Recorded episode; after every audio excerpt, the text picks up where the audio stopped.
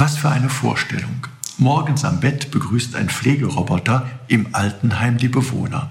Er serviert das Frühstück ans Bett, liest die neuesten Nachrichten vor, prognostiziert das Wetter und hilft im Bad und beim Anziehen.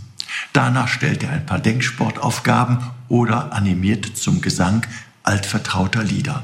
Vielleicht hat er auch eine schöne Slideshow vorbereitet mit den schönsten Bildern der Familiengeschichte. Auf jeden Fall ist der Pflegeroboter, der dank seiner künstlichen Intelligenz täglich neu dazulernt, immer gut gelaunt, hygienisch immer clean und vielleicht auch bald schon ein liebgewordener Freund und Begleiter, den man im Alltag nicht mehr missen möchte. Gedanken aus einer schönen neuen Welt.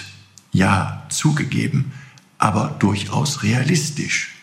Ich kenne schon alleinlebende alte Menschen, die zum Beispiel die Fortschritte der modernen Sprachsteuerung nutzen und mit Alexa oder Siri ihren Spaß haben.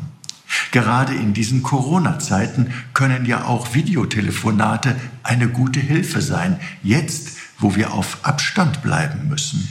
Doch bei allem Fortschritt der künstlichen Intelligenz auf echte menschliche Zuwendung können wir Menschen niemals verzichten. Wir brauchen alle die menschliche Hand, die uns hält. Gerade jetzt, wo die uns oft so fehlt, merken wir das doch. Menschliche Wärme, echte, liebevolle Zuwendung ist durch nichts zu ersetzen.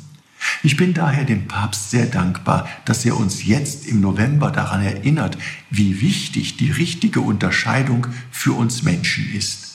Er möchte, dass weltweit dafür gebetet wird, dass die Entwicklung von Robotern und künstlicher Intelligenz stets dem Wohl der Menschheit dient.